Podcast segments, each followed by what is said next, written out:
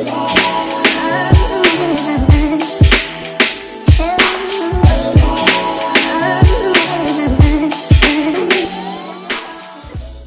bienvenue sur le KSU Show. Ici, on parle nutrition, fitness, lifestyle, développement personnel. Le tout pour vous apprendre à être la meilleure version de vous-même. J'espère que la team No Bullshit se porte bien, que vous êtes en forme, en bonne santé et que vous continuez à faire des gains. Les amis, c'est le mois de septembre. C'est officiel. Vous savez ce que ça veut dire? Ça veut dire qu'il faut se mettre en mode grind mode. Il faut être focus, les amis. Il faut être concentré. L'été arrive à sa fin ou est arrivé à sa fin officieusement. Je crois qu'on n'est pas encore à la fin de l'été officiellement. Mais quoi qu'il en soit, je pense que l'hiver, c'est une bonne période. L'automne, hiver, pour rester concentré, pour aller chercher ce qu'on veut chercher, atteindre ses objectifs. En tout cas, c'est comme ça que je vois le tout. Euh, quand il fait beau, on est un peu plus distrait. Donc, les amis, c'est tout ce que je vous souhaite de rester concentré. En tout cas, moi, je suis en mode hustle, je suis en mode grind et je compte pas m'arrêter. Ce week-end, j'ai l'honneur, le privilège de enfin pouvoir rencontrer tous les participants des quatre premières vagues de mon programme Mentorship. On a le séminaire en présentiel de deux jours et j'ai plein de présentations. J'ai neuf présentations avec un guest exclusif et ça va être cool. Je vais partager tout le reste de mon savoir. Pour ceux qui ne savent pas, j'ai lancé une formation pour les, pour les professionnels du sport et de la santé dans laquelle je partage tout mon savoir. Et il y a quelques petits détails que j'ai laissés pour le séminaire en présentiel parce que la seule façon de le présenter, eh bien, c'est de le faire en présentiel. Donc voilà pourquoi on a ce séminaire en présentiel qui est, qui est inclus dans euh, cette formation-là. D'ailleurs, je me permets également de faire la petite pub. La cinquième vague a officiellement été ouverte. Les inscriptions de la cinquième vague, il y a déjà trois quarts des places qui sont parties en l'espace d'une heure.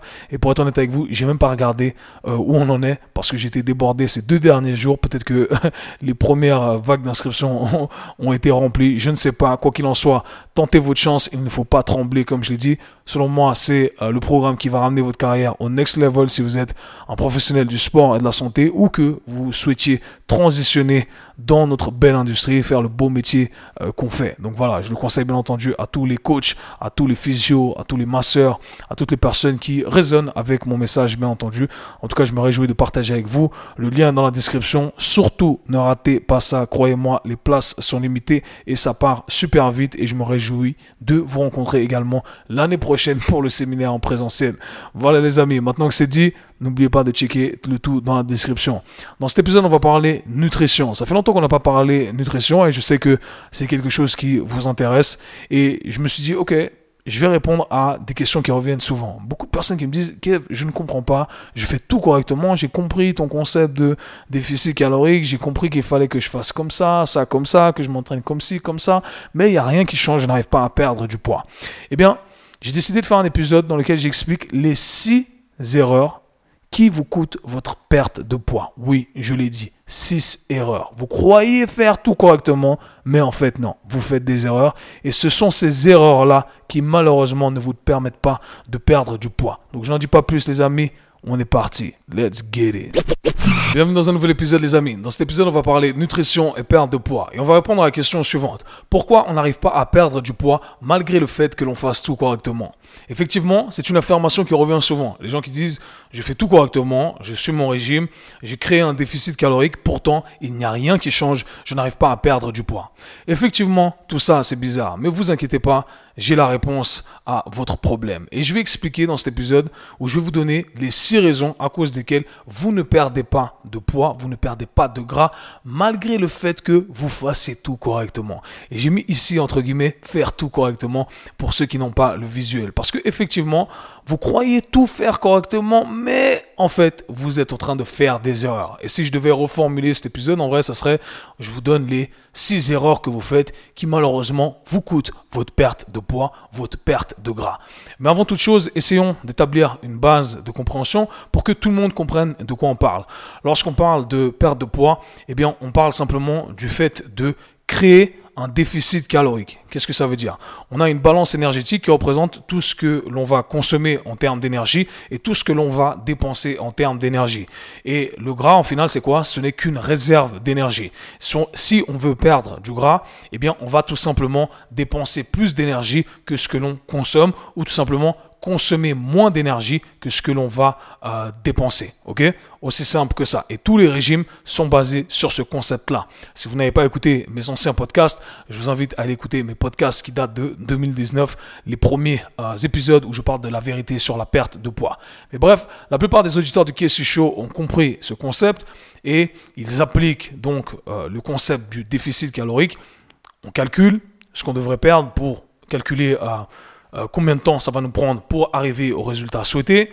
On a compris, on crée un déficit calorique, on mange un peu moins, on dépense un peu plus d'énergie. Parfait. Malheureusement, eh bien, on fait certaines erreurs qui nous coûtent notre perte de poids. Et ces six erreurs que je vais vous mentionner sont les plus communes selon moi et je pense que certains ou certaines d'entre vous vont s'y retrouver. Donc commençons directement. La première erreur selon moi est que la plupart des gens négligent leur consommation du week-end. Effectivement, si vous ne prenez pas en compte ce que vous consommez durant le week-end, eh bien, ça va fausser tous les calculs et ça vous coûte souvent votre perte de poids.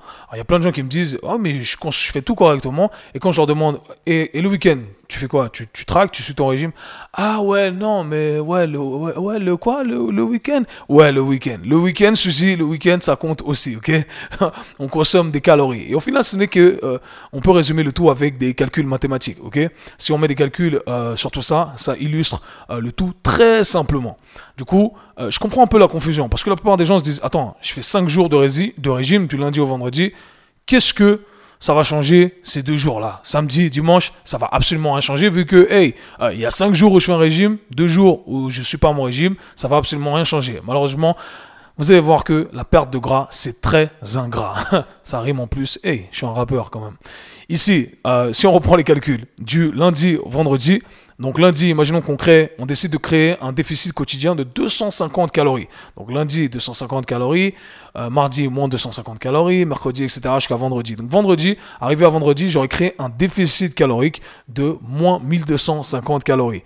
Et le week-end, eh bien, je me dis, bon, j'ai fait mon régime, allez, je vais faire un lunch avec mes amis, le repas de midi, et je m'envoie un petit dessert. Mais le petit dessert, en fait, le petit dessert, eh bien, il vaut 300 calories. Ok, mais c'est pas grave. J'ai fait mon régime quand même du lundi au vendredi. Allez, le soir, dîner entre amis, ah, un petit dessert. Le petit dessert, 300 calories aussi. Et je suis gentil avec les 300 calories.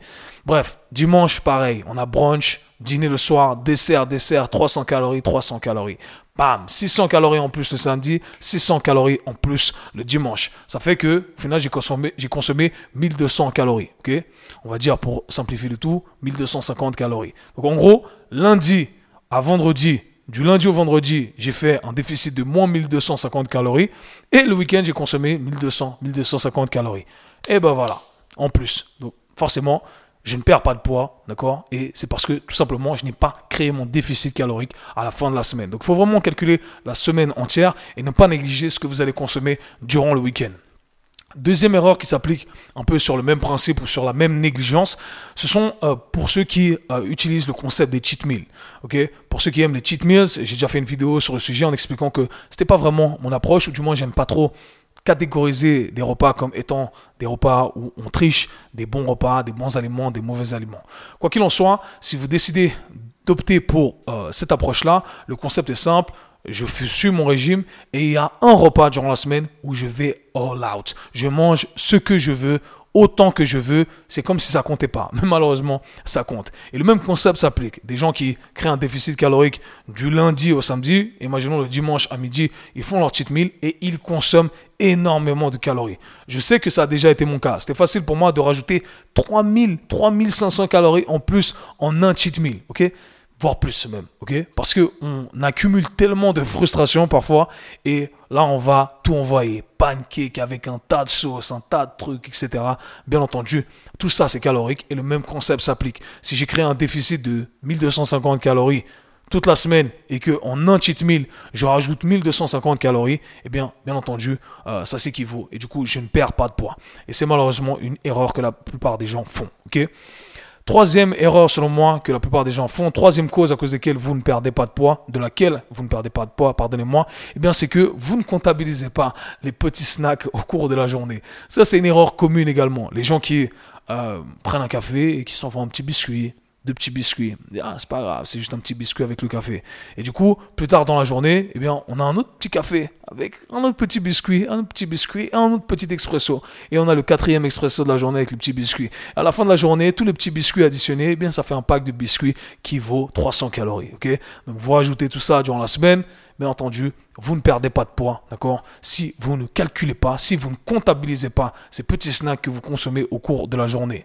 Quatrième erreur qui est également récurrente, c'est que vous ne calculez pas les huiles que vous utilisez lorsque vous cuisinez ou les huiles que vous utilisez dans votre salade. Et ça, c'est une grosse erreur également. Pour reprendre l'exemple des salades, eh bien, il y a énormément de personnes qui font des salades et qui se disent, bah, je vais manger un truc sain, la salade c'est léger, c'est pas calorique. Oui, c'est vrai. Mais le problème, c'est que vous rajoutez un tas d'huile d'olive. Et l'huile d'olive, c'est très bien, c'est très riche en nutriments. Malheureusement, c'est très riche en calories également. Donc, une cuillère d'huile d'olive, ça équivaut à 120, 120 calories si je me trompe pas. Et c'est très rare qu'on on utilise simplement une cuillère d'huile d'olive. En général, on va utiliser 2, 3, voire 4 cuillères d'huile d'olive. 3 en moyenne. Donc ça fait vite 360 calories en plus. Bien entendu, si elles sont comptabilisées dans vos repas, ça va très bien. Mais si vous n'avez pas pris ça en compte, eh ben, ça va fausser le calcul, bien entendu. Donc faites attention à ça. Les huiles, lorsque vous cuisinez, il faut les comptabiliser également. Je ne dis pas qu'il ne faut pas les consommer, il faut simplement les comptabiliser, savoir exactement ce que l'on consomme additionner le tout, et c'est comme ça que vous allez avoir des résultats. Cinquième erreur qui est alignée avec celle-ci également, c'est que vous ne croyez pas, vous croyez que les aliments sains n'ont pas de calories. J'ai déjà fait un épisode là-dessus et je pense que c'est une erreur qui est très commune. Malheureusement, on a tendance à catégoriser les aliments. On se dit, ah, ça ce sont des aliments sains, ça ce sont des aliments pas sains. Et on s'est dit que les aliments sains, euh, eh bien, ça ne faisait pas grossir et que les aliments pas sains, eh bien, ça faisait grossir. Mais ça ne fonctionne pas comme ça. Je donne souvent l'exemple des noix et euh, des amandes. On dit, oh, manger des noix, les amandes, c'est super bon pour la santé, c'est riche en nutriments. Oui, c'est riche en nutriments, certes, mais c'est très calorique.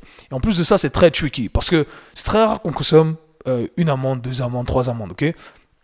En général, on prend une poignée, une poignée qui se transforme en deux poignées, trois poignées, ah, le pack entier. Mais le pack entier, au final, c'est 2000 calories. Moi, personnellement, je reste loin de tout ça parce que je sais que si je commence à consommer tout ça, je vais manger le paquet en entier. J'arrive pas à m'arrêter, ok? Et je sais que pour beaucoup, eh bien, c'est ce qui se passe, ok? On consomme une petite poignée là, une petite poignée là, et malheureusement, c'est très, très, très riche en calories. Et si on fait un combo de ces deux dernières erreurs, eh bien, on a la personne qui se dit, bah, je vais manger sain. Tous les jours, je vais manger des salades et je perdre du poids.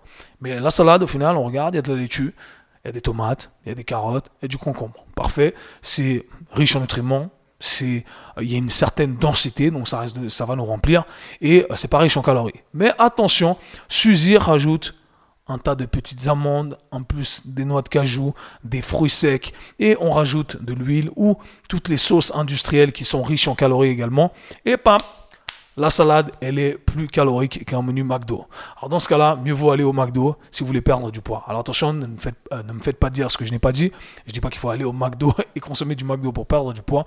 J'illustre simplement le fait que si on se base simplement sur des calculs mathématiques, eh bien on veut consommer moins d'énergie. Et pour ce faire, on doit savoir exactement ce qu'on met dans son assiette. Il n'y a pas de bien ou pas bien, d'aliments bons ou mauvais. Il n'y a que des aliments riches en calories ou euh, qui sont euh, peu euh, riches en calories. Ok, on va dire ça comme ça. Donc il faut savoir exactement ce que vous allez mettre dans votre assiette. Il faut calculer le tout. C'est très important. Il n'y a pas d'aliments, qui n'ont pas de calories. J'ai déjà entendu des trucs des influenceuses qui disaient du style ça, ça n'a pas de calories. il n'y a rien qui n'a pas de calories. il n'y a rien qui n'a pas de calories. Et sixième, euh, sixième, et dernière raison qui est très populaire selon moi et qui est un peu différente celle-ci. On va la placer un peu différemment. Alors celle-ci s'adresse aux personnes qui ont commencé une perte de poids, qui ont eu un certain succès avec leur perte de poids, qui ont perdu donc du poids et qui arrivent à un stade de stagnation. Et ça c'est une erreur qui est très commune. Eh bien, l'erreur c'est que vous croyez que ce qui vous a amené du point A au point B va également vous amener du point B au point C. Et malheureusement, ça ne fonctionne pas comme ça. Il faut comprendre que lorsque vous stressez votre corps, c'est un stress lorsqu'on va faire ce régime, eh bien, votre corps, au bout d'un moment, il va s'adapter. ok? Il va avoir des adaptations métaboliques. Votre corps a compris. Il se dit, OK, avant tu consommais 2000 calories, tu prends pas de poids, tu perds pas de poids. ok? Maintenant, tu m'as imposé un déficit calorique. Maintenant, on mange que 1700 calories. Cool. Au bout d'un moment, bah, je galère. Je je me débarrasse de cette réserve d'énergie qui est le gras. Et au bout d'un moment, votre corps va dire, bah, tu sais quoi, maintenant c'est bon. Je me suis, euh, je me suis habitué. J'ai compris comment ça fonctionnait. Maintenant, je fonctionne très bien avec 1700 calories. J'ai fait les ajustements nécessaires. Euh, je donne un peu plus là, un peu, moins, un peu moins là. Mais je me suis habitué avec ce que tu me donnais. Donc malheureusement, 1700 calories, maintenant, ça ne va plus vous faire perdre du gras. Donc c'est là où il y a des ajustements à faire. Est-ce qu'on va créer un déficit calorique qui est plus grand? Est-ce que ça a du sens de le faire? Est-ce qu'on va changer un peu notre stratégie Bien entendu, le tout est très complexe il y a plein de variables à prendre en considération. Mais ce qu'il faut comprendre, c'est que ce qui vous a amené du point A au point B ne vous amènera pas forcément du point B au point C si on ne change pas certaines variables, si on ne va pas stresser son corps différemment. Bien entendu, je vous invite à utiliser une approche qui est saine et ne pas vous imposer des déficits caloriques qui vous mettraient dans des situations euh, dans lesquelles vous risquez de regretter le tout. ok? Des situations qui risquent de développer de la frustration, développer des troubles du comportement alimentaire. Enfin, tout ça, vous voulez éviter. Donc, soyez smart, faites les trucs intelligemment. Quoi qu'il en soit, J'espère que cet épisode pourra vous aider à réajuster ce qu'il faut ajuster. Et croyez-moi, si vous ne perdez pas de poids, c'est parce que vous n'êtes pas dans un déficit calorique. C'est simple que ça. ok? Vous croyez être dans un déficit calorique, mais vous ne l'êtes pas. Et je pense que cet épisode va aider aussi pas mal de coachs ou préparateurs, des personal trainers qui essaient d'avoir ce message avec leurs clients et leurs clients ne veulent pas comprendre. Donc faites tourner ce message à vos clients. Croyez-moi, ça fait du bien d'entendre d'une autre personne. Dans tous les cas, nous, on se voit, slash parle très bientôt. Peace. C'était le K-Sui Show. Si vous avez apprécié le podcast, abonnez-vous, partagez-le avec vos amis. À très bientôt. Peace.